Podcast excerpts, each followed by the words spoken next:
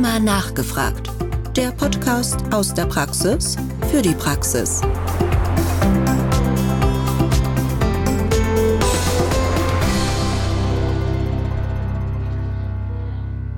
Liebe Zuhörerinnen und Zuhörer, herzlich willkommen zu Rheuma nachgefragt, unserem Podcast aus der Praxis für die Praxis mit Themen rund um die Rheumatologie. Mein Name ist Martin Krusche, ich bin Rheumatologe am Universitätsklinikum in Hamburg-Eppendorf. In unserem heutigen Podcast zum Thema Rheuma nachgefragt möchten wir uns mit dem vielfach diskutierten Thema in der Rheumatologie beschäftigen, den Glukokortikoiden. Noch bis in die 50er Jahren waren die ja so als Wundermittel angesehen, aber wir kennen mittlerweile auch viele Risiken und Nebenwirkungen, vor allem wenn wir über einen hochdosierten Langzeiteinsatz sprechen. Aber natürlich auch ihren Nutzen. Im wohlüberlegten Einsatz bilden Glukokortikoide nach wie vor einen wichtigen Baustein in der RA-Therapie und sind unabdingbarer Bestandteil der rheumatologischen Versorgung. Heute möchten wir versuchen, etwas Licht ins Dunkel zu bringen und zu diskutieren, inwieweit uns Glukokortikoide in der RA-Therapie nutzen, wie sie sich auf das kardiovaskuläre Risiko und Osteoporose auswirken können und wann wir Glukokortikoide so schnell wie möglich auf Null reduzieren können und auch müssen. Und in welchen Fällen eine niedrig dosierte Therapie durchaus beibehalten werden kann. Dazu habe ich mir heute einen ausgewiesenen Experten zu dem Themengebiet eingeladen. Ich begrüße ganz herzlich Professor Frank Buttgereit aus der Charité in Berlin. Ich freue mich insbesondere, da er auch einer meiner klinischen Lehrmeister war, von denen ich eigentlich fast alles, was ich über Glukokortikoide weiß, gelernt habe. Er ist leitender Oberarzt an der medizinischen Klinik mit Schwerpunkt Rheumatologie und klinische Immunologie am Campus Charité Mitte in Berlin. Als ausgewiesener Themenexperte beschäftigt er sich ausgiebig und mit kritischem Blick mit dem Einsatz von Glukokortikoiden. Und er hat an einigen Studien zu dem Thema mitgewirkt, häufig auch zu dem Thema schon referiert und publiziert und war ebenfalls an der Neuformulierung der in dem Jahr 2022 aktualisierten Euler Guidelines beteiligt. Und du hast auch schon die Krankengeschichten des berühmten Herzchirurgen Christian Bernard sowie des französischen Künstlers Raoul Dufy im Rahmen dieses Podcasts in den heutigen Therapiestandard eingeordnet. Lieber Frank, wir freuen uns, dass du heute da bist. Ja, ich freue mich auch, dass ich wieder dabei sein kann. Ähm, man gewöhnt sich ja so an dieses Format Podcast. Ich bin da schon durchaus ein Fan davon. Also ehrlich gesagt, ich habe mal gehört, wie die eigene Stimme sich anhört bei Räumer nachgefragt zu Defi und Bernard. Immer ein bisschen komisch, sich selber zu hören. Aber freue mich da aber auch heute jetzt wieder medizinisch beim Podcast dabei sein zu können. Lieber Frank, vielleicht so zum Einstieg. Gibt es denn einen Podcast, den du gerne hörst? Ja, ich höre gerne äh, Lanz und Precht. Die unterhalten sich ziemlich tagesaktuell, wie ich finde, über gesellschaftliche, politische Themen, äh, sagen wir mal China, KI, Parteienlandschaft. Und ähm, ich mag Markus Lanz, bekannter Moderator, den wahrscheinlich jeder kennt, und aber auch David Brecht, der ist ja nicht nur Philosoph, sondern auch Buchautor. Und es hat so eine Länge einer Autofahrt und da committe ich mich schon. Das ist schon eine tolle Sache. Okay, vielleicht zum Einstieg mal in die heutige Folge. Ähm, vielleicht könntest du uns nochmal die pharmakologischen und metabolischen Eigenschaften der Glukokortikoide genauer erläutern.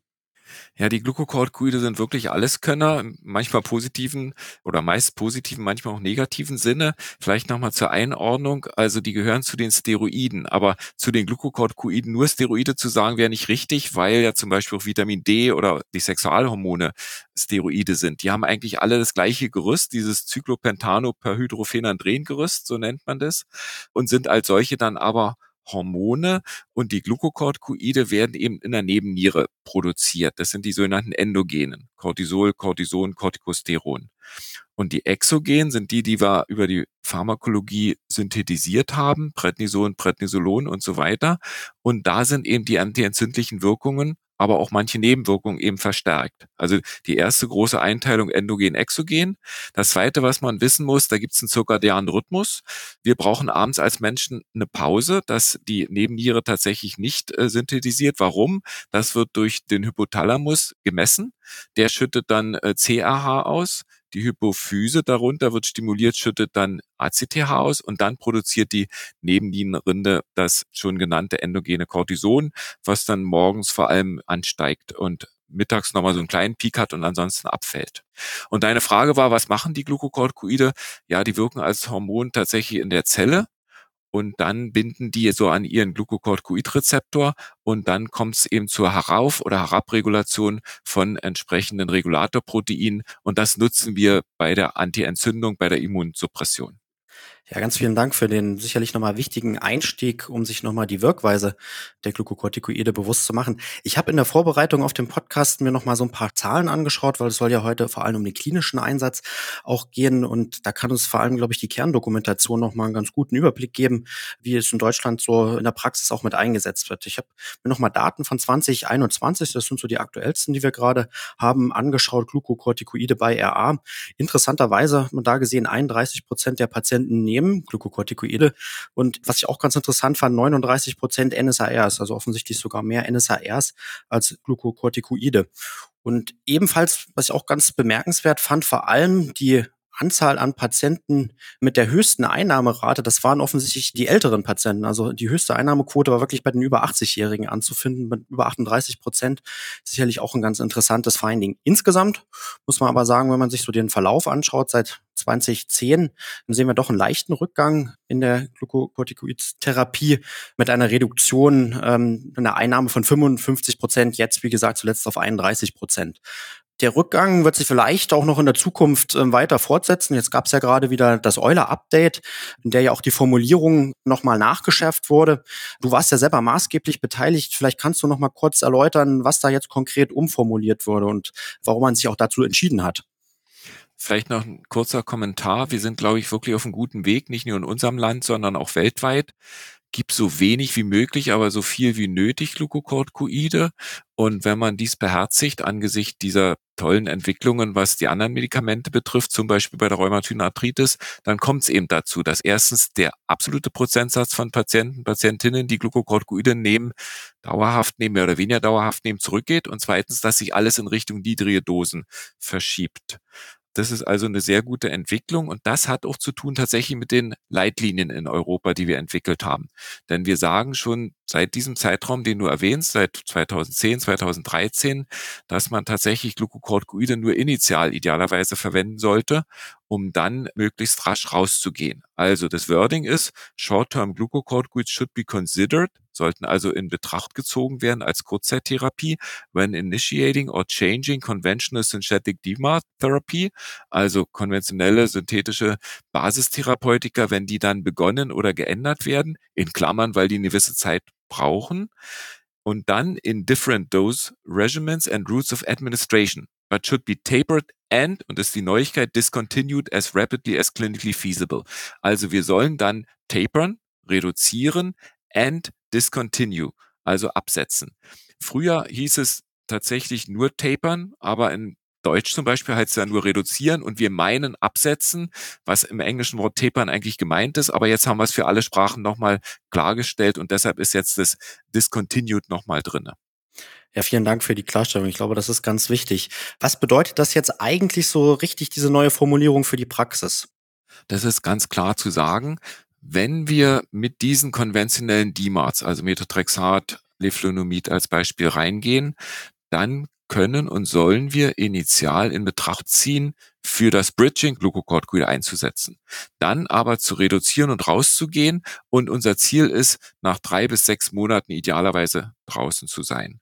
Warum gehen wir überhaupt rein? Nun, weil diese konventionellen Basistherapeutika ihre Zeit brauchen, bis sie wirken.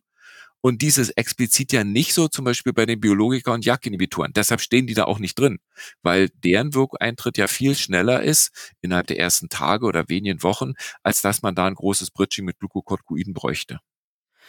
Jetzt ist es ja so, es gibt auch immer wieder mal Ausnahmefälle, da kommt man vielleicht nicht ganz so gut und so schnell hin. Vielleicht kannst du uns noch mal so ein Schema mit an die Hand geben für die Praxis. Wie schaffst du es, deine Patientinnen und Patienten auf Null zu bringen und vielleicht auch in welchem Zeitraum?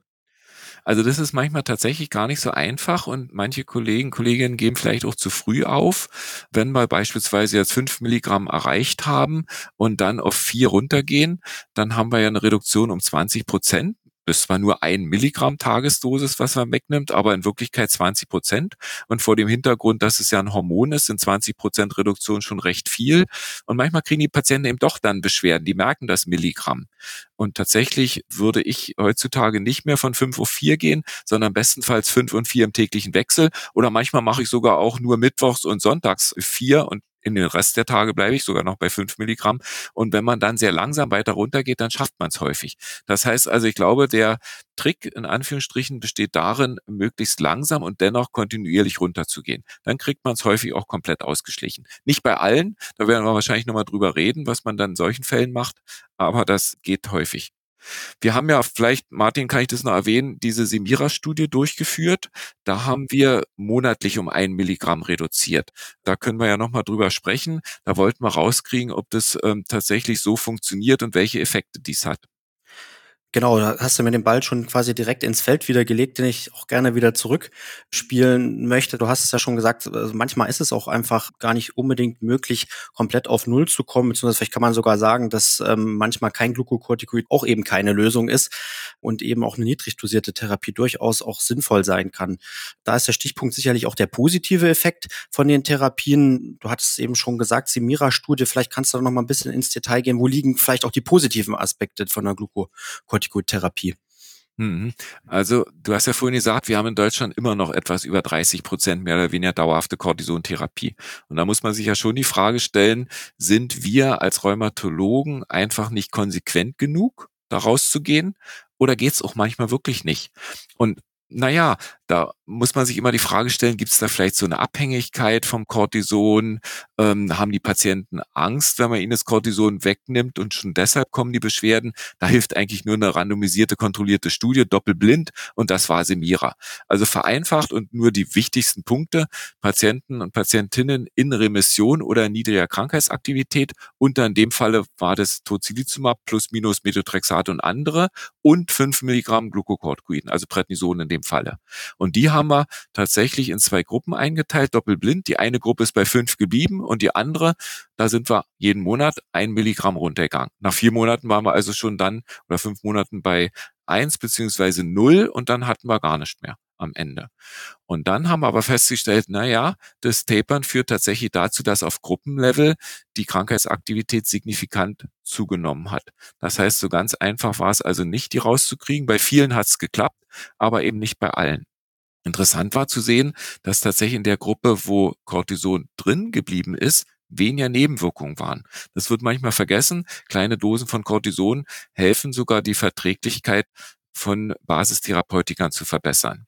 Unterm Strich muss man sagen, die Studie war zwar sechs Monate doppelblind, aber eben nicht über Jahre. Das ist natürlich eine Limitation und man muss natürlich trotzdem dabei bleiben, gehe raus, versuche rauszugehen und nur wenn es wirklich gar nicht geht, dann muss man mit kleineren Dosen auch durchaus weiter behandeln, ehe man die Basistherapie eben ganz häufig umstellt. Ja, vielen Dank. Sicherlich auch ein total wichtiger Praxistipp.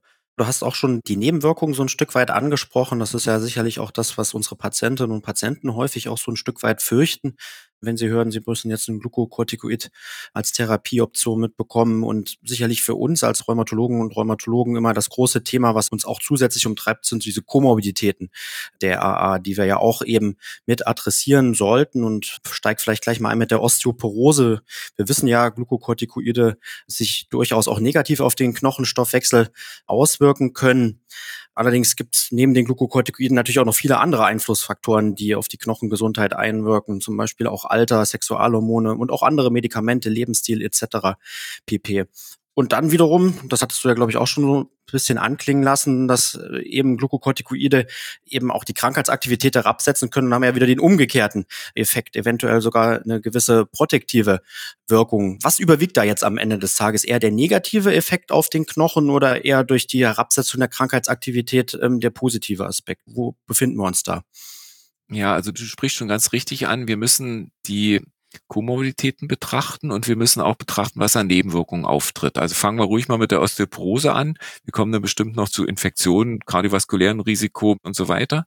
Aber Osteoporose ist tatsächlich tricky. Warum? Weil die Knochengesundheit unserer Patienten mit entzündrheumatischen Erkrankungen von ganz vielen Einflussfaktoren abhängt. Also Entzündung, schlecht beispielsweise. Genetischer Hintergrund, der kann auch Problem sein. Oder aber es gibt, sagen wir mal, negative Einflussfaktoren wie die Einnahme von Protonenpumpenhämmern. Auf der anderen Seite gibt es viele protektive Faktoren, wenn man Sport betreibt, beispielsweise wenn man sich gesund ernährt und wenn man natürlich die Krankheitsaktivität der Grundkrankheit gut in den Griff kriegt und zum Beispiel Osteoporose hemmende Medikamente einnimmt. Also es ist schon wirklich ein Riesenkomplex und da spielt dann die Glucocorticoid-Therapie mit rein. Auf der einen Seite hast du schon gesagt, wird die Entzündung gehemmt, ist gut für den Knochen bei diesen Patienten mit enzymomatischen Erkrankungen. Wenn man aber zu hoch und zu lange dosiert, ist es entsprechend schlecht. Und genau diese Frage haben wir in unserem RHGOP-Register ja seit 2015 im Fokus, haben jetzt im Vorhinein auch die erste Publikation drüber geschrieben und da kann ich nur die Spitze des Eisbergs nennen, wenn man diese ganzen Faktoren berücksichtigt und auf diese adjustiert, dann kommt tatsächlich raus, dass fünf Milligramm oder weniger pro Tag sagen wir mal, zumindest keinen Schaden für den Knochen anrichten. Da konnten wir nicht mehr feststellen, dass dies Osteoporose induzierend ist. Und da schließt sich der Kreis offenbar, weil die negativen Wirkungen in dieser niedrigen Dosierung auf den Knochen akzeptabel gering sind und trotzdem werden die positiven Wirkungen im Sinne des Helfens reduzieren der Entzündungsaktivität noch mit eingerechnet und kommt eben plus minus null Effekt raus. Und jetzt vielleicht noch einen Schritt weiter gegangen. Wir haben jetzt über Osteoporose gesprochen. Du hast eben auch schon angesprochen, kardiovaskuläre Risiko ist ja auch erhöht bei unseren Patienten mit rheumatoider Arthritis. Ist es da ebenso, dass die Glukokortikoide eher gewisse negative Effekte durch die Reduktion der Inflammation wettmachen? Oder ist es eher so, dass sie auch das Risiko nochmal weiter erhöhen? Ja, also wir hatten oder ich hatte die Freude und Ehre, da mal eine Studiengruppe der Euler zu leiten. Wir haben das auch 2005, 2016 in Annals publiziert, das Ergebnis. Da haben wir die ganze Literatur durchgeschaut, unter anderem auch zum kardiovaskulären Risiko. Und da kommt schon raus, dass man bei Patienten mit kardiovaskulären Vorerkrankungen besonders vorsichtig sein muss. Insgesamt ist es ja so, Knochen beispielsweise, kleiner fünf, ist wahrscheinlich in Ordnung, wenn es sein muss, wenn man nicht rauskommt. Wenn man rauskommt, ist natürlich besser, aber wenn man nicht rauskommt mit der Cortisontherapie. Aber bei Patienten, Patientinnen mit wirklich Vorerkrankungen, Zustand nach Herzinfarkt, unkontrollierte Hypertonie, Zustand nach Schlaganfall, da ist wohl jedes kleinste Milligramm problematisch, hat eine französische Studie gezeigt und deshalb haben wir es auch in die Empfehlungen so reingeschrieben. Vielleicht, Martin, müssen wir aber noch ein anderes Thema adressieren, die, die Infektion. Das ist da nämlich so ein bisschen ähnlich. Da gibt's auch Gruppen, die vulnerabler sind als andere. Genau, vielleicht kannst du da direkt mal drauf eingehen. Um wen handelt es sich denn da? Wo muss man da genau hingucken? Da wäre die vulnerable Gruppe eben die der Älteren. Wir wissen ja aus vielen Publikationen, dass das Infektionsrisiko vor allem bei denen hoch ist, die tatsächlich entzündliches Rheuma haben, Glucocorticoide, Immunsuppressiva bekommen, und wie sagt das Alter größer 65, das ist so eine, scheint so eine Schallmauer zu sein. Und das haben wir tatsächlich in dieser Gloria-Studie adressiert. Man kriegt wirklich schwierig Fördermittel für so billige Medikamente. So eine Cortison-Tablette kostet vielleicht 10 Cent oder noch deutlich weniger pro Tag. Kann man sich vorstellen, da ist schwierig, an Fördertöpfe zu kommen. Aber wir haben es geschafft und wir haben so ein EU-Projekt gehabt und da haben wir europaweit eine große Studie durchgeführt an genau solchen Patienten, Patientinnen 65 Jahre und älter. Und da haben wir verglichen, was 0 Milligramm Glucocorticoide im Vergleich zu 5 Milligramm pro Tag macht. Und das über zwei Jahre bei, sagen wir mal, nicht ganz kontrollierter RA trotz Basistherapie. Und da kommt tatsächlich raus, die, die Cortison bekommen, haben eine deutlich bessere Therapiewirkung ein besseres Ansprechen, was die Krankheitsaktivität betrifft, auch weniger radiografische Progression, aber auch tatsächlich mehr Infektionen. Da war also etwa 25 Prozent mehr Infektionen in dieser Gruppe und dennoch muss man sagen, das waren im Wesentlichen nur milde oder bestenfalls moderate Infektionen, sodass wir insgesamt die Schlussfolgerung haben, selbst in dieser besonders vulnerablen Gruppe hat man den Eindruck, dass das Benefit-Risk-Ratio ein gutes ist. Ich sage es nochmal, wenn man Cortison geben muss. In der Studie hat man es bewusst getan. In der Praxis macht man es natürlich nur, wenn man muss. Vielleicht ebenfalls noch in der Praxis eine wichtige Frage, wie es eigentlich mit dem Risiko von gastrointestinalen Nebenwirkungen von Glukokortikoiden aussieht. Ja, das ist wirklich eine wichtige Frage, die, glaube ich, auch viele Ärzte sich äh, manchmal stellen. Die Antwort ist relativ klar. Glukokortikoide als Monotherapie sind nicht ulkusinduzierend. Was man weiß ist, die blocken ja die sogenannte COX-2 und man braucht die COX-2 zur Abheilung eines Ulkus. Das heißt, wenn okkultes Ulkus besteht und man die Glucocorticoide selbst als Mono, dann heilt es schlechter ab. Wo aber das Hauptproblem liegt, ist ja die Kommunikation mit NSAR. NSAR alleine machen ein oder erhöhendes Ulkusrisiko und besonders in Kombination von Glucocorticoiden. Da gibt es unterschiedliche Zahlen. Also wenn man ohne Medikation eins rechnet, macht ein NSR das Risiko zwei bis vierfach. Und wenn dann auch Glucocorticoide raufkommen, dann steigt es ja nach unterschiedlichen Publikationen an auf fünf bis 15-fach oder so. Und das große Problem ist, over the counter werden eben auch NSR gegeben, sodass manchmal die Patienten mit unserem Wissen Glucocorticoide nehmen, aber ohne unser Wissen ist dann danach nochmal NSR oben drauf und dann haben wir tatsächlich ein Problem und da muss man über COX-2-spezifische NSR nachdenken und natürlich auch eine PPI-Medikation, die man dann dazu gibt. Ja, ganz vielen Dank. Zum Ende des Podcasts vielleicht nochmal dein Resümee für die Zuhörerinnen und Zuhörer zum Einsatz von Glucocorticoiden. Vielleicht auch im Hinblick auf die Zukunft, wo wird die Reise sich hinbewegen? Was meinst du? Also ich glaube, die gute Entwicklung ist, dass die Lager zwischen Pro und Con, sage ich mal, Glucocorticoid-Befürwortern und ich sag mal Hassern, die sind jetzt doch deutlich dichter aneinander rangekommen. Wir haben jetzt nicht mehr so große Differenzen. Da gab es ja teilweise hochemotionale Diskussionen in den letzten Jahrzehnten, muss man sagen. Jetzt unterschreiben, glaube ich, alle, gibt so viel wie nötig und so wenig wie möglich. Das ist tatsächlich der Weg, der zu gehen ist. Und wir sind uns auch alle einig, man soll rausgehen, wenn es denn geht. Aber wenn es nicht geht, dann eben der erstgenannte Satz. Und ansonsten sind wir uns auch alle einig, und da haben wir wirklich viel gelernt in den letzten Jahrzehnten. Wir kennen die potenziellen Nebenwirkungen, also müssen wir monitorieren, treten die auf. Wenn ja, müssen wir es dagegen tun im Sinne von Therapie der Nebenwirkungen, beziehungsweise können wir präventiv schon was tun. Also bezüglich beispielsweise Kohlenhydratstoffwechsel, Osteoporose, Infektionsprävention, zum Beispiel durch Vakzinierung. Also da haben wir viel gelernt und vielleicht noch ein letzter Punkt.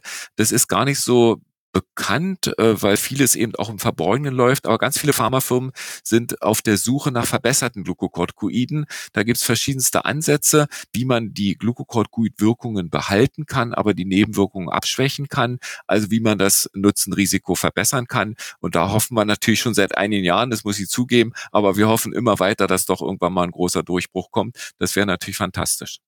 Ja, sehr, sehr spannend.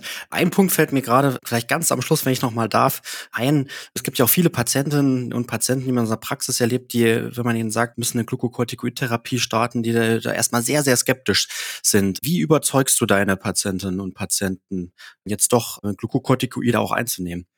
Naja, also ich sage eigentlich immer, in der Medizin versuchen wir eine Kombinationstherapie im Sinne von kombiniere die Wirkungen und verteile die Nebenwirkungen. Und wenn wir bei Ihnen beispielsweise Methotrexat mit einem Biologikum und einer Prise Glucocorticoid, also fünf und deutlich unter fünf, vielleicht zwei, drei Milligramm zusammen anwenden, dann hat jede der genannten Medikamente, jedes hat so seine Nebenwirkung, aber in der Kombination verstärkt sich die Wirkung. Und natürlich werden wir sehen, wenn Ihre Krankheit äh, kontrolliert ist, dass wir deeskalieren, also mit einzelnen Medikamenten dann rausgehen, in der Hoffnung, die, sagen wir mal, Kontrolle der Krankheitsaktivität bleibt bestehen. Aber das kann man schlecht vorhersagen. Erstmal wollen wir die Krankheit in den Griff kriegen und dazu gehören Glucocorticoide und im weiteren Verlauf verspreche ich Ihnen, dass wir um jedes Milligramm weniger kämpfen. Jedes Milligramm was hilft, die Krankheit zu kontrollieren, ist ein gutes. Jedes Milligramm, was wir sparen können, ist ein noch besseres. Und idealerweise wollen wir rausgehen. Also so ungefähr erkläre ich den Patienten, warum Glucocorticoide jetzt angezeigt sind und warum das Sinn macht, die einzusetzen, aber auch gleich mit der eindeutigen Perspektive da wieder rauszugehen. Ja, ich glaube, das ist ein sehr schönes Schlusswort auch gewesen. Du schon gesagt hast, um jedes Milligramm kämpfen. Ich glaube, das können wir alle für unsere klinische Praxis auch mitnehmen und nicht zu früh aufgeben, sondern wirklich auch damit am Ball zu bleiben. Und ich glaube, wir haben auch nochmal einfach einen schönen Überblick bekommen, ja, wie diffizil teilweise die Therapien sind, aber wie wir uns da auch in den letzten Jahren sicherlich auch schon verbessert haben und vielleicht auch einen kleinen Ausblick bekommen, wo die Reise hingeht. Was ich jetzt ganz spannend fand, dass es da auch noch weitere Ansätze von den entsprechenden Unternehmen gibt. Also ich glaube, man darf gespannt sein. Von daher bedanke ich mich erstmal bei allen Zuhörerinnen und Zuhörern in diesem Sinne fürs äh, Zuhören, fürs Einschalten in die heutige Podcast-Folge Räumer nachgefragt und würde mich freuen, wenn Sie auch bald wieder beim nächsten Podcast mit zuhören würden. Vielen Dank. Vielen Dank. Räumer nachgefragt der Podcast aus der Praxis für die Praxis.